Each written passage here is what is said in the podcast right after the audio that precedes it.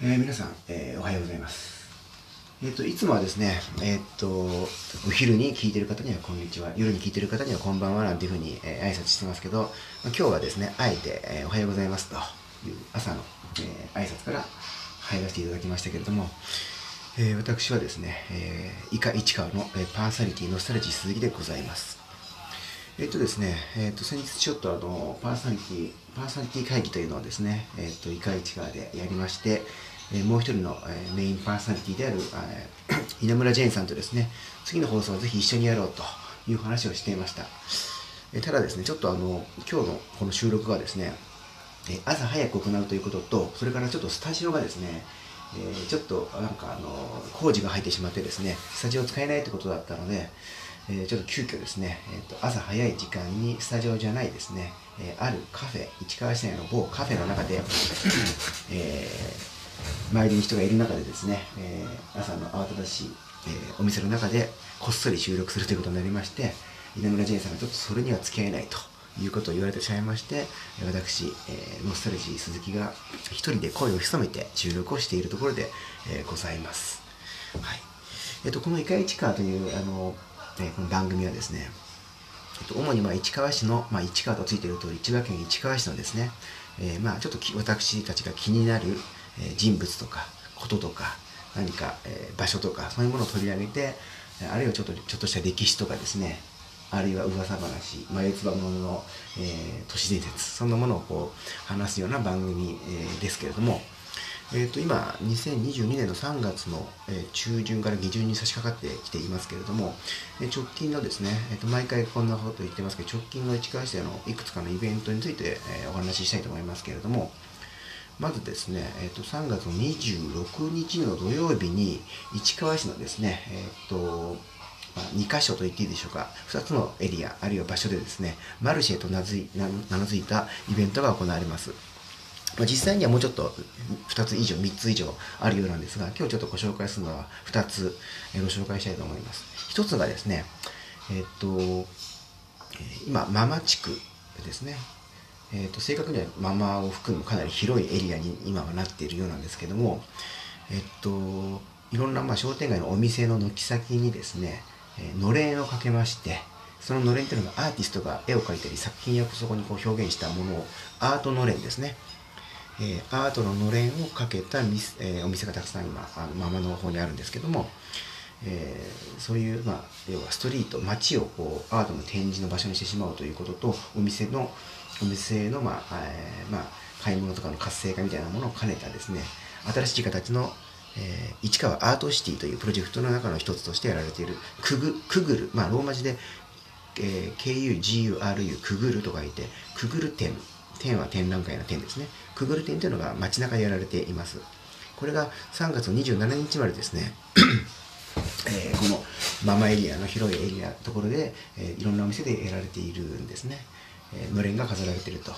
え、これと関連づけてですね、3月26日には、えー、くぐるマルシェというですね、このくぐる展と関連づけたイベント、くぐるマルシェというのが行われて、いろんなそのお店が、あそのマルシェ当日にいろんな、え、商品を売ったりするわけですけども、フリースタイル市川、あの稲村ジェーンさんやノスタルジー鈴木も所属しているフリースタイル市川の、えまあ、活動拠点でもある ママのアンカー市川という場所のサイドパーク横にある、えー、小さな公園ではですね、えー、市川フードバンクバイフリスタの行うフードドライブっていうイベントを行います。まあ、イベントというか、ここはですね、あの皆さんあの、まあ、この Google マルシェにお越しになる皆さんが、えー、まあ、そこではいろんなものを購入したり買い物するんですけども美味しいもの食べたり飲んだりですねえー、っとこのフードドライブというのは皆さんのご自宅で、まあ、余ってしまった食品なんかをですね、えっとまあ、食べきれないよとか消費しきれないと賞味期限まだ残ってるんだけどどうしようかな捨てるのはちょっともったいないな というような食品がもしあればえー、缶詰一つからですね、ここのフードドライブで受け付けて、えー、お預かりしたいと思っています。要は寄付、寄贈いただいて、えー、それを私たちのがフードバンク活動として、子ども食堂とか、えーと、フードパントリーというお裾分けの会などにですね、えー、有効に活用させていただきたいと思ってます。まあ、食品とか、あとですね、食品以外にも、まあ、日用品ですね、えー、例えばあの、えーとまあ、洗剤とかシャンプーコンディショナーみたいなものとか、えーとまあ、生理用品とかですね。そういったもの。あと学用品ノートとかあの鉛筆みたいなものもし未使用のものがあればそういったものもですねえっ、とまあ、あの欲しいけれども必要必需品なんだけどもあの購入することがちょっと難しいという人が、まあ、実は今えーと、感覚的にはそういう人が増えてるなということを子ども食堂のやられてる方なんかと話していても感じますのでそういったものもしお家で使ってないよというものがあればですね使使う予定ないよというのがあれば、え、食品と合わせてお持ちいただけると嬉しく思います。はい、これがですねそのアンカー市川のそのサイドパークこのママの2丁目にあるんですけども、えっ、と、時間としては26日の10時30分から16時ですね。で天気予報ではちょっと雨になるかなという予報もあるらしいんですけども雨の場合はですねサイドパークじゃなくてアンカー市川という建物の中で、まあ、1階の場所を使ってやりたいと思ってますので雨でもお越しいただければなと思っています、はい、でこのフードドライブをやるのと同時にですねえっと、そのお隣の場所では、まあ、晴れてれば、えー、サイドパーク。雨だったら建物の中で、えっと、市川に住んでいるですねえー、ガールズたち女子たちがですね、まあ、お菓子作りがこう好きな人たちが、えー、まあ、手作りのお味噌とかあと無農薬のまあフルーツこういったものを使ったお菓子をですねスイーツを作って、えー、坂の下の猫っていう名前の、まあ、ブランドをこう自分たちで企画立ち上げましてですねこれを、えー、の販売します。春のお菓子販売というのをやるので、ぜひですね、えー、美味しいお菓子食べていただきたいなと思ってます。こちら実はその、このお菓子作りのバックアップ、お手伝いしているのが、えっと、南八幡でやじっこキッチンというあの、まあ、有名な発酵スパイスのあの定食屋さんがありますけれどもこちらのオーナーでもある矢地川さん矢地川優子さんがですね新しく立ち上げているここから笑顔研究所というところのキッチンでこう作ったりっていうことで、えー、矢地川さんたちがサポートしているということで非常に美味しいお菓子を作って、えー、アンカー市川で26日に販売するということなんでぜひ来てほしいなと思っています。これが1つ目くぐるマルシェにおける、えー、アンカー市川でのちょっとイベントというかフードドライブとお菓子の販売ですね、はい、もう1つがえっとまあ、アンカー市川とかそのくぐるマルシェっていうのは、まあえっと、京成の市川ママ駅がまあ近いわけですけども京成の市川ママからですね京成での電車に乗りますと、えー、ママの次が菅野でその次八幡そして鬼越というステーションがありますよね。同じく26日に鬼越のですね駅の構内の方ではですね、まあ、駅の構内なんで通常は切符が必要なんですがその日は実は無料で入ることができてですね駅の構内ではですね10時から16時まで、えー、鬼ヶ島マルシェとこちらもマルシェなんですがどんなマルシェかというと鬼ヶ島のマルシェということで鬼越の鬼に絡めてですね、えー、まあいろんなお店がですねさっきちょっと言及になったやじっこキッチンさんも、えっと、おにぎり、えーおにぎりの鬼は鬼ですね。鬼越の鬼。おにぎりとか、えー、なんかそういった鬼に関連する食品や飲料をこう販売したりですね。あといろんな雑貨屋さんとかアクセサリーとか三日月デザインさんがやられているオニゴのブランドもですね出店するということでした。それから実は私がですねやっている市川市の小さな、えー、楽団ノスタルジールミエル通称ノスルミもですねブースを構えましてですね、えー、何をするかというとまだ決まってないんですけどもえーとまあぶえーと、食品とか雑貨アクセサリーなどのっていうのはいろんなものが販売されますけどそういったものっていうのは、えーと、目で見ることができる手に触ることができるですね。あるいは食品なんかあるとこう匂いがしますよね。けれども私たちがですね作り出すものっていうのは何かというと目でも見えないし、えー、そのもの自体は要は音楽なので目では見えない。で手で触ることもできない。匂いもしないということなんですね。しかも聞いた瞬間に次の瞬間にもう消えてると。どっかに残ってるわけじゃないんですね。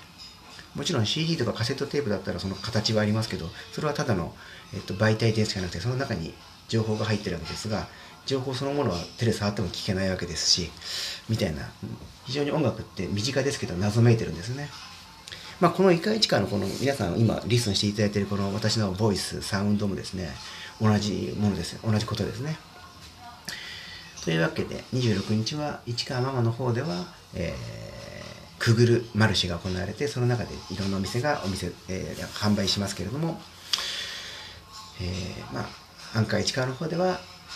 フードドライブそれからお菓子の販売坂の下の猫というですね非常にあのすごいキュートなロゴマークもあるんですけどもこのブランドが立ち上げてお菓子を販売する女の子たちがいらっしゃるというわけでございますね。はい。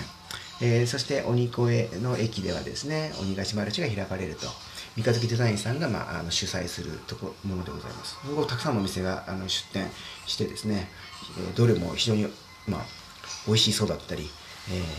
素敵な美味しそうな食品とか素敵な雑貨が販売されていたりします。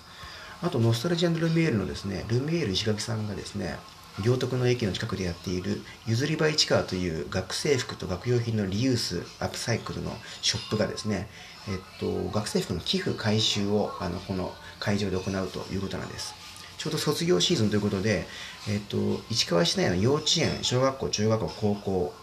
のですね、あとまあ一部、その一部というか、浦安市内の公立の中学校の、えー、学生服をですね、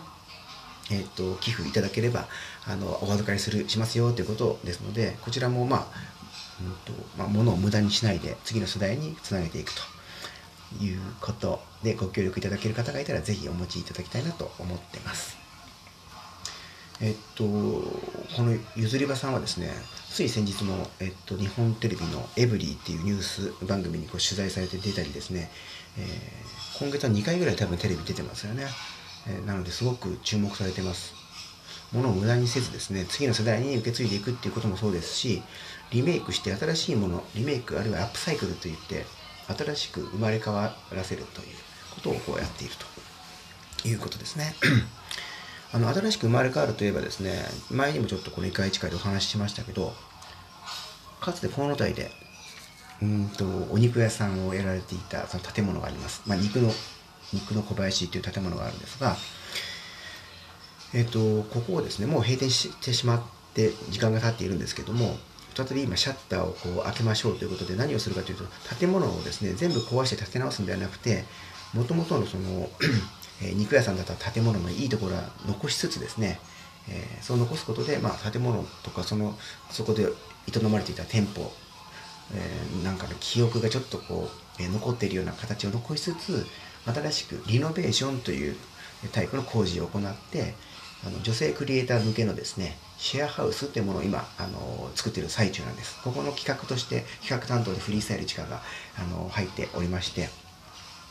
で、まあ、あの、この建物の物件のオーナーさんはですね、あの、この代で不動産会社やられてます、京葉不動産管理さんですね。あの宮田さん、宮田和人さんという方がこちら、会社社長やられてますけど、この方とですね、フリースタイル地下が、まあ、コンビ組んで、この、え、えっと、元肉屋さんの建物をリノベーションして新しく、えでも完全にまっさらな新しいものというよりは、そこに住んでいる人にとっては懐かしい存在であるお肉屋さんのシャッターが再び開いて、新しいですね、シェアハウスアトリエとしてオープンするアトリエお肉、アトリエ029というのが4月にオープンする予定になってまして、オープン、オープン記念にはですね、市川市ので活動しているアーティストであるですね、葛原まりさん、通称マリポーサと、それから、えー、宗宮ひとみさん、通称宗美さん、えこの2人の2人展というのがここで行われます。ので、またこちらもあの告知、このイカ市会でもガンガンやっていきたいなと思っているところです。はい、というわけで、えっと、この春、3月下旬になってきましてですね、なってきましたけども、あのー、ちょうどですね、3月下旬だからというわけじゃないんですけど、このイカ市川もですね、ポッドキャスト、まあ、いわばラジオみたいなものですよね。で、私のストレジーはラジオがすごい大好きなんですけども、えー、っと、思い出深い番組が一つありまして、今から31年前の3月ですね、に、えー、AM の日本放送で始まった番組がありました。これが、伊集院光のオーデカナイトという、通称オーデカという番組でした。これは確か3年か4年か5年ぐらい続いたんですけども、まあ、いわゆる深夜番組、深夜って言っても夜の10時から、12時とか1時とかそのぐらいの番組なんですが、それをすごく、えー、学生時代に聞いてまして、少年時代に聞いてまして、よく、当時はハガキですね、これを書いてですね、えー、もう多分十何回20回ぐらい多分採用されたことあったのかなと思ってグッズの一部はまだ手元にあるんですねノベルティグッズが。でそこから31年経ったえー、っと3月の下旬である今2022年ですけども31年後の今ですねちょうど実は今日この収録の少し前の時間なんですがその伊集院光さんが TBS ラジオで同じえ、えっと、AM の TBS ラジオの朝の時間帯の番組をですねやっていたんですが、その6年目を迎えていたんですが、まあ、いろいろありましてですね、今日が実は最終回だったんですね。さっき最終回を迎えました。私それをちょっとまああのいろいろとやりくりをしまして、えー、リアルタイムでこうずっと聞いてたんですけどもまあ非常にこの番組素晴らしい番組で、えー、ファンがすごくついてる番組だったんですけども惜しまれつつ本当にこんなに惜しまれて愛されながら終わっていく番組も少ないなというふうに思ってますけどもが終わっていったというわけです。まあ、私のこの異界地下のそのパーソナリティとしてのトークはですね別に伊集院さんの影響を受けているというわけではなくというか全然学んでもねすごく尊敬してるパーソナリティですけど私はそこから何も学べてはいないんですがただ喋ってるだけで考えてみない。伊集院さんもものすごくラジオのこと考えてリスナーのこととかあるいはスポンサーとか番組の継続とかですね聞く人のこととかいろいろ考えて話をしていることで有名なんですが私はそうでは全くないんですけれども、まあ、今日の番組を聞いて少しは私もどうせやるからにはただ話すだけじゃなくて、えー、どういったことを伝えたいかとかあるいはリスナーの方に感じてもらえるのかなってことをもう少し考えて話してみてもいいかなということを先ほど思いましてですねまだこの放送でそれをやってるわけじゃないんですが今後そんなこともこの「イカイチカ」はせっかくやるんであればやっていきたいなというふうにも思ってます。もうすぐ桜が、えー、桜といってもいろいろな桜の種類がありますが、ソメイヨシノが咲き始める頃ですよね。で、ちょっとですね、ここでですね、できるかな。ちょっと聞こえますかね。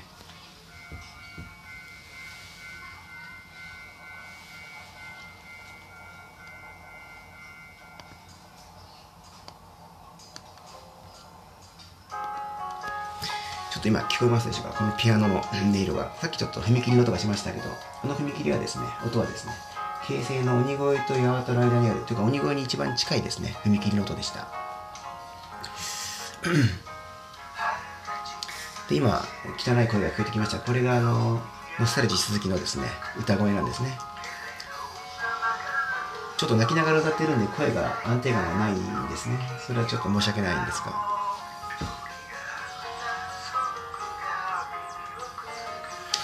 これがですね、ノスタルジールミエールの、えっと、ちょっと前まで幻の曲って言われていた、桜の踏切というですね、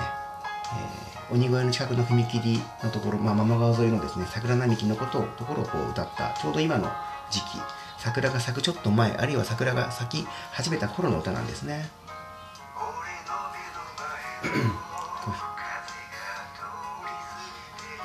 まあこの、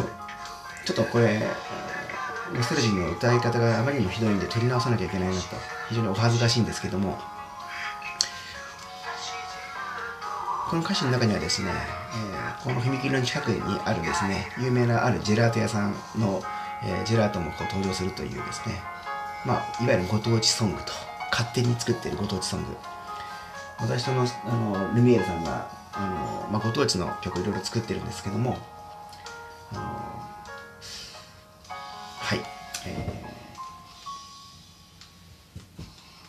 勝手に観光協会って知ってますかね？あの三浦淳さんと安西はじめさんでしたっけ？このお二人が、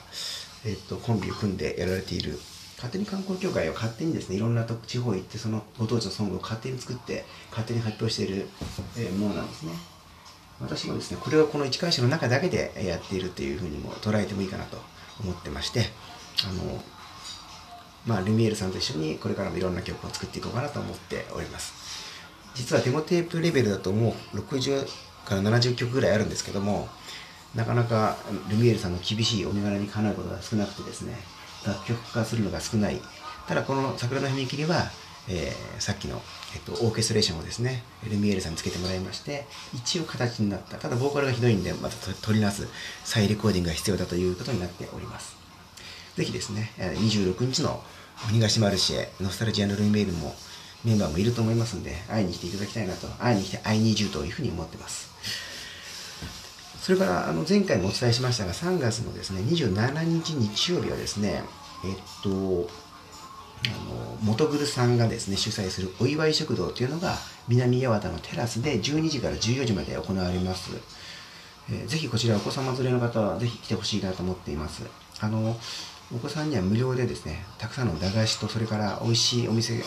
作った特製のお弁当を無料であのご提供します大人の方には300円でお弁当をお買い上げいただくことができてこれも非常にお得になっていますので、えー、ぜひあの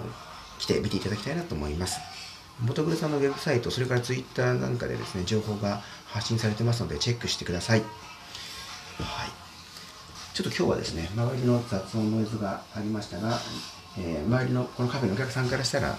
あの男ずっと一人で喋ってるけど大丈夫なのかという感じでこう見られてますけれども、まあ、全然大丈夫なんでございますが、えー、そろそろ収録を終わりにしないと店の人も何度もここ行ったり来たりして、えー、いるんで、そろそろ収録を終了したいと思います。